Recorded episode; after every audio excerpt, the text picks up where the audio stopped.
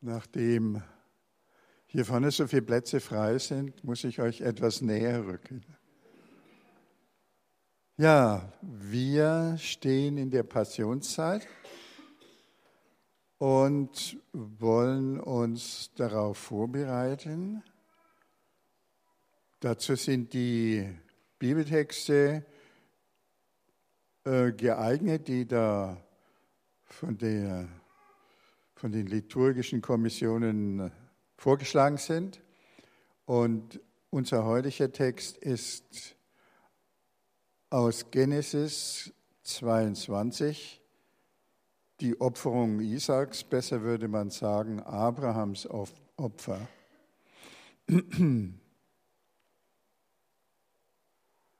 Ja, da steht es also schon,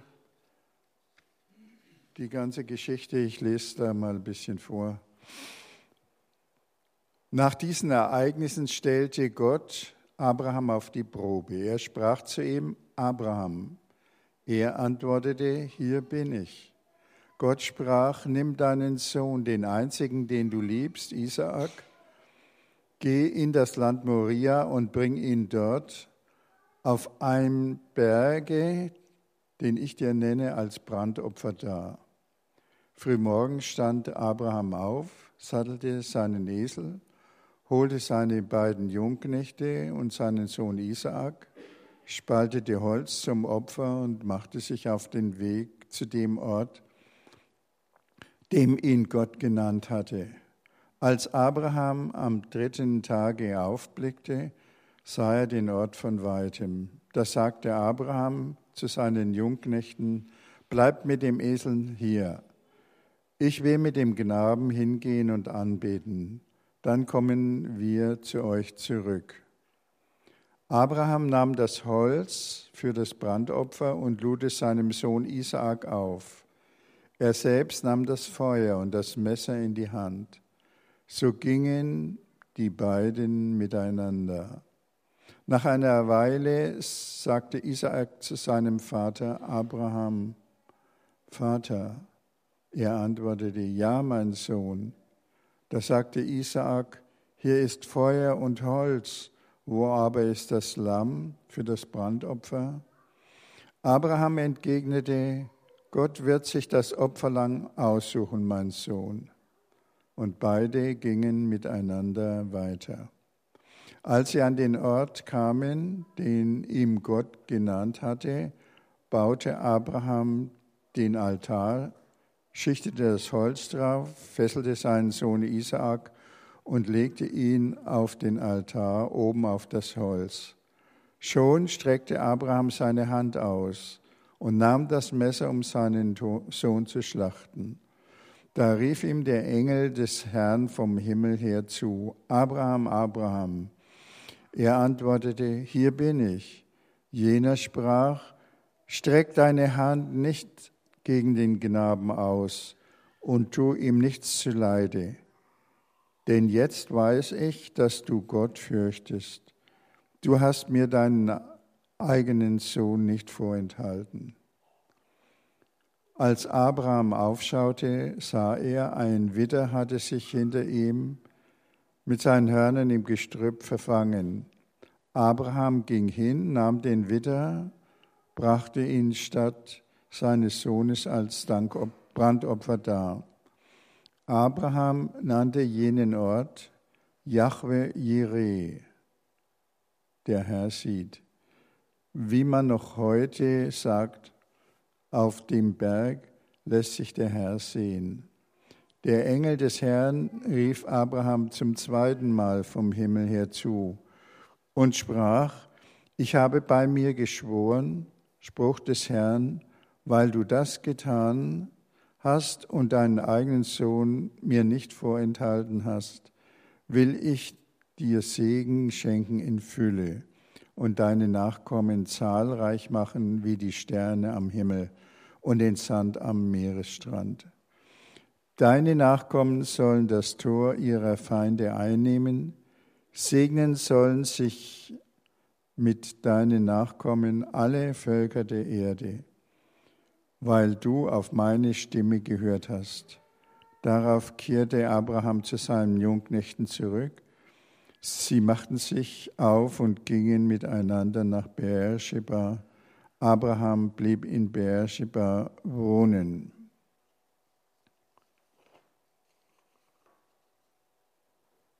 Zunächst schauen wir auf diese Geschichte, die wir gerade gelesen haben. Und um sie ganz zu verstehen, ist einiges äh, aus dem Leben des Abrahams noch zu ergänzen. Gott hat den Abraham aus seiner Verwandtschaft in Zweistromland gerufen und ihm eine Verheißung gegeben, dass er ihn zu einem großen Volk machen würde. Und Abraham hat diesen Ruf angenommen. Eigentlich war damals schon, als er den Ruf erhielt, äh, einiges sehr fraglich. Abraham und Sarah, das Ehepaar, die waren eigentlich viel zu alt, um Kinder zu bekommen. Und das ist schon ein ähm, erstaunliches Ding, dass sich der Abraham da auf den Weg gemacht hat, um äh, diese Verheißung Gottes zu erhalten.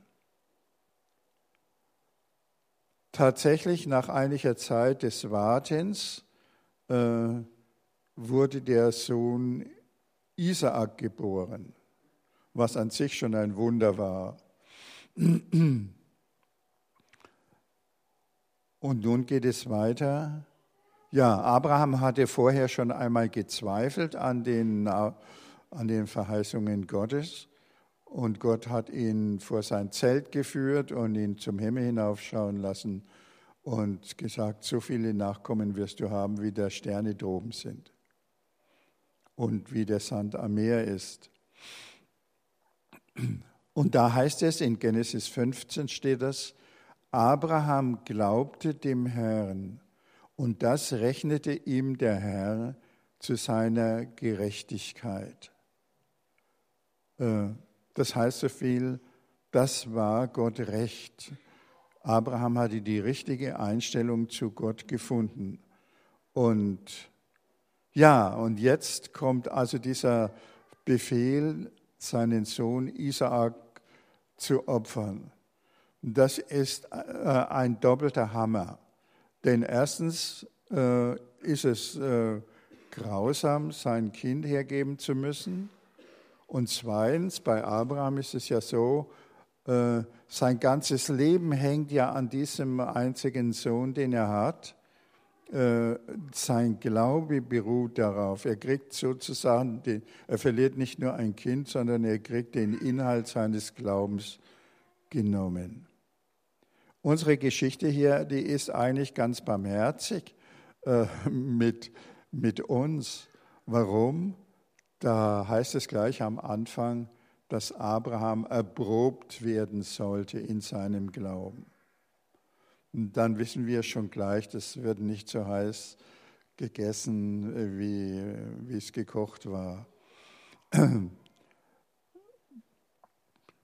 Einige Dinge sind sehr schön zu beobachten, wie der Abraham mit seinem Isaak da den Berg hinaufgeht und der Knabe fragt, äh, wo ist denn das Opfertier? Wir haben gar kein Lamm. Und Abraham sagt, Gott wird sich ein Lamm ersehen. Das klingt richtig prophetisch. Äh, Abraham bleibt gehorsam bis zum letzten Augenblick. Mit einer äh, großen Grausamkeit, äh, gewissen Grausamkeit wird äh, diese Opferhandlung da, vielmehr die Vorbereitung dazu äh, geschildert, bis dahin, dass der Abraham jetzt sein Messer nimmt und äh, den Isaak schlachten muss. Aber da greift Gott ein und erspart dem Abraham dieses Opfer. Wenn man darüber nachdenkt, ähm, kommen einem, über diese Geschichte kommen einem schon äh, irgendwelche Probleme. Zum Beispiel darf man eigentlich den Glauben testen, die Liebe testen. Abraham, äh, Gott testet Abrahams Liebe zu, sie, zu ihm. Unter Menschen würde ich sagen, in einem Liebesverhältnis, in einer Ehe, in einer Familie, unter Freunden darf man das eigentlich nicht tun. Weil Test ist immer ein Zeichen von Misstrauen. Und irgendwo kriegt der andere, der getestet wird, das natürlich mit und das kann seine Liebe schwer zerstören. Aber ich denke, Gott darf das tun, weil er ja unser Schöpfer ist. Er hat uns gemacht und das steht auch schon im Alten Testament und im Neuen ist das wiederholt. Der Töpfer darf den aus dem Ton, den, womit er ein Gefäß ähm, geformt hat, der darf das auch wieder zusammenkneten und ein neues daraus machen. Für Gott als unseren Schöpfer gelten nicht die Grenzen, die unter uns Menschen natürlich sind und beachtet werden müssen. Gott muss sich nicht vor uns verantworten. Das ist eine, eine schwierige Sache für uns, weil immer wieder wir Menschen versuchen, äh, Gott vor unser Gericht, das Gericht unseres Verstandes zu ziehen und äh, uns dann darüber aufregen. In der letzten Nummer von Christ und Welt, die der Zeit beiliegt, da hat sich der Heiner Geisler, den ja einige kennen als ehemaligen Bundesinnenminister und, und CDU-Vorsitzenden, dazu geäußert und er hat gesagt, ich habe da meinen Glauben verloren. Aber übrigens, der Heiner Geisler hält an Jesus fest, obwohl er mit Gott nichts mehr anfangen kann. Warum kann er nichts anfangen? Weil er ihn verstehen möchte. Wer das will, der wird, wie der Heiner Geisler, daran äh, wohl äh, scheitern. Das geht nicht. Wir können Gott nicht verstehen in dem, was er tut. Wir sollen es auch gar nicht äh, erproben und uns solche Gedanken machen. ja, eine, neu, eine neue äh, Stufe erreicht unser Nachdenken über diesen äh, Text dann, wenn wir ihn wenn wir darüber nachdenken, was im Neuen Testament über Abraham gesagt ist.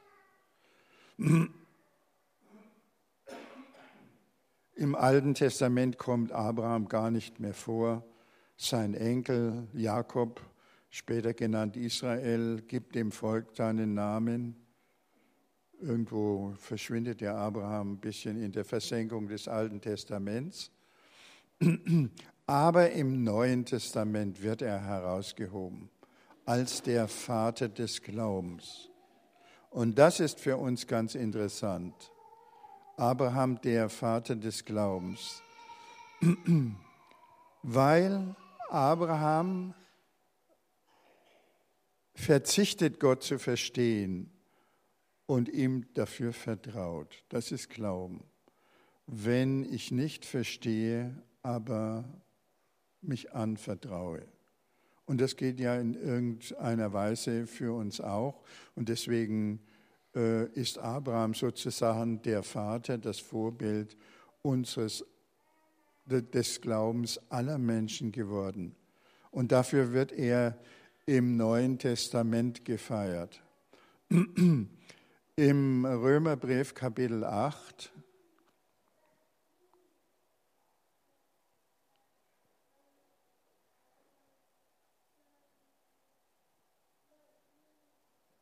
Ähm, muss mal.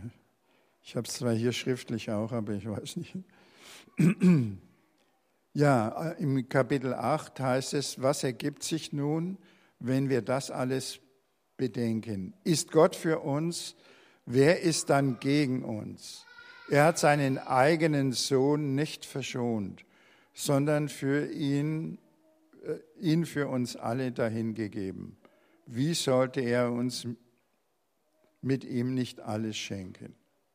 Da taucht diese Verbindung zum Abraham wieder auf was Gott dem Abraham nicht zugemutet hat und von ihm nicht verlangt hat, das hat er von sich selbst verlangt. Er hat seinen einzigen Sohn für uns dahingegeben. Das ist ja der Inhalt unseres Glaubens. Er hat ihn für uns hingegeben und im Hebräerbrief, äh, ja, im vierten Kapitel des Römerbriefs heißt es äh, im Vers 18, gegen alle Hoffnung hat er voll Hoffnung geglaubt, dem, dem Gott, der die Toten lebendig macht und das, was nicht ist, ins Dasein ruft.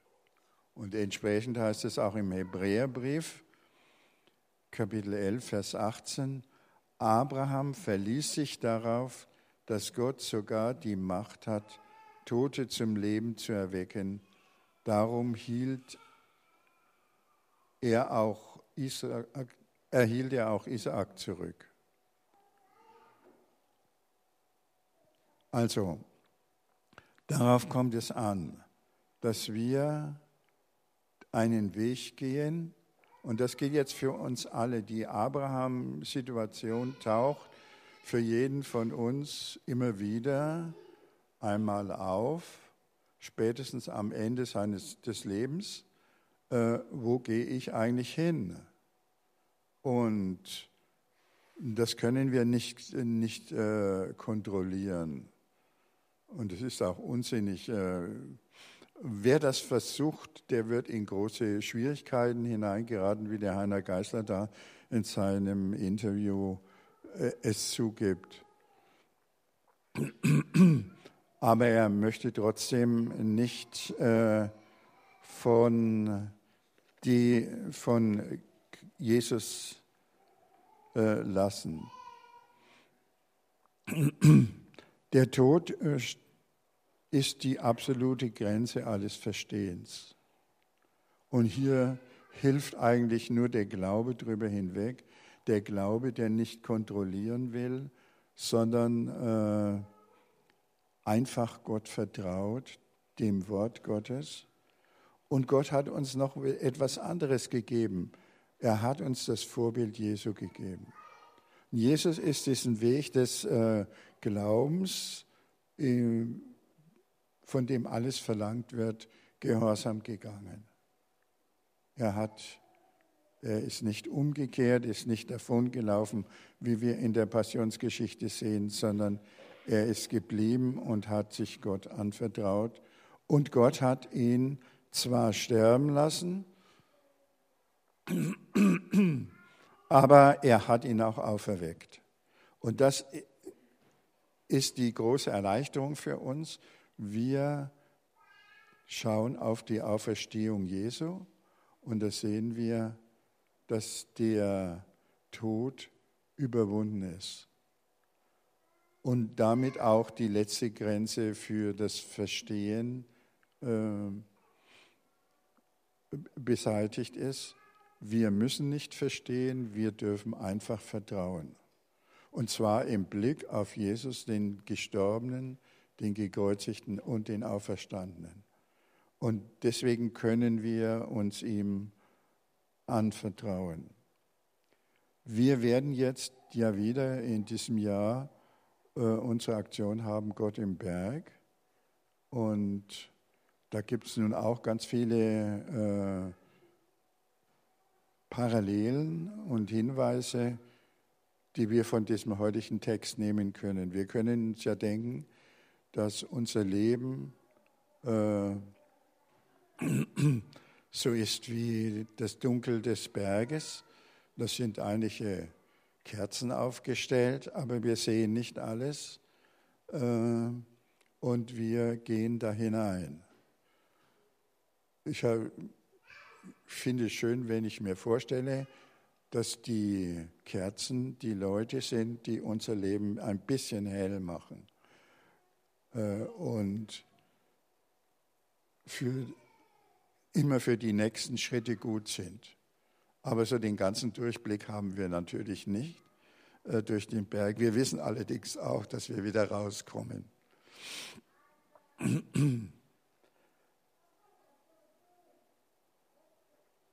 Das, das hilft uns, dass wir, wenn wir den Weg Jesu anschauen, äh, soll, sollen wir nicht nur, wie das äh, meistens heutzutage in dem modernen, äh, bei den modernen Christen der Fall ist, uns über die Ungerechtigkeit der Welt aufregen. Das ist zwar alles richtig, wenn wir an den Pilatus denken, das Versagen der Justiz, das Versagen des Staates, wenn wir an die hohen Priester denken, ihren Hass gegen Jesus äh, und ihren Ungehorsam gegen Gott. Ähm, ich denke, wir sollten, wir sollten darüber nicht so sehr nachdenken. Da kann man natürlich in unserer Zeit wahnsinnig viele Parallelen finden und da können wir uns aufregen. Aber noch wichtiger ist, dass wir äh, auf den Glauben Jesu schauen, der sich äh, an den Verheißungen, an dem Wort Gottes festgemacht hat. Und wir können uns jetzt unsererseits an dem Weg Jesu festmachen und den Weg gehen, den, auf den uns Gott gesetzt hat. Es ist für jeden ein etwas anderer Weg und manchmal äh, haben wir Schwierigkeiten, den anzunehmen, aber wir sollen und dürfen ihn im Gehorsam weitergehen, in der Gewissheit, dass Gott äh, uns über dieses Leben hinausführt auf äh, in das ewige Leben hinein. Und das ist das Ziel.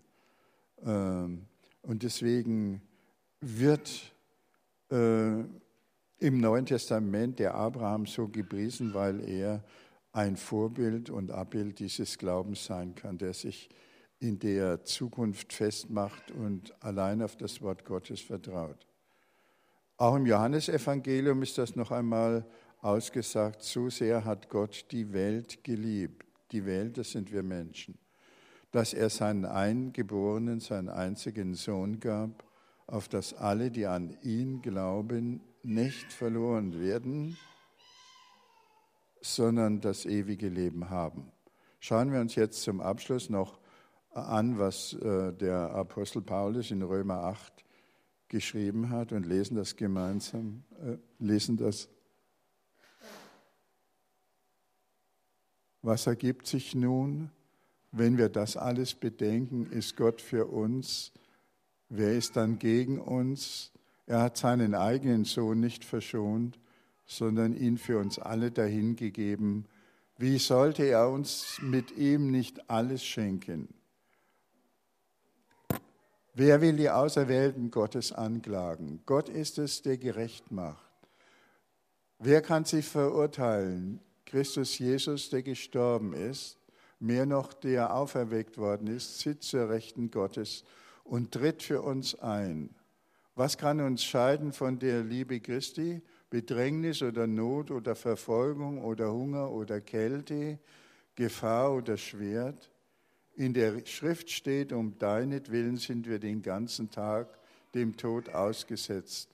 Wir werden behandelt wie Schafe, die man zum Schlachten bestimmt hat. Doch all das überwinden wir durch den, der uns geliebt hat. Denn ich bin gewiss, weder Tod noch Leben, weder Engel noch Mächte, weder Gegenwärtiges noch Zukünftiges, weder Gewalten der Höhe noch der Tiefe noch irgendeine andere Kreatur können uns trennen von der Liebe Gottes, die in Christus Jesus ist. Daran wollen wir festhalten. Wir wollen uns durch den Abraham ermutigen lassen, dass wir unseren Weg gehen. Und wir sind sicher, dass Gott uns an das von ihm gesteckte Ziel führt, auch wenn wir in unserem Leben manches nicht verstehen. Amen.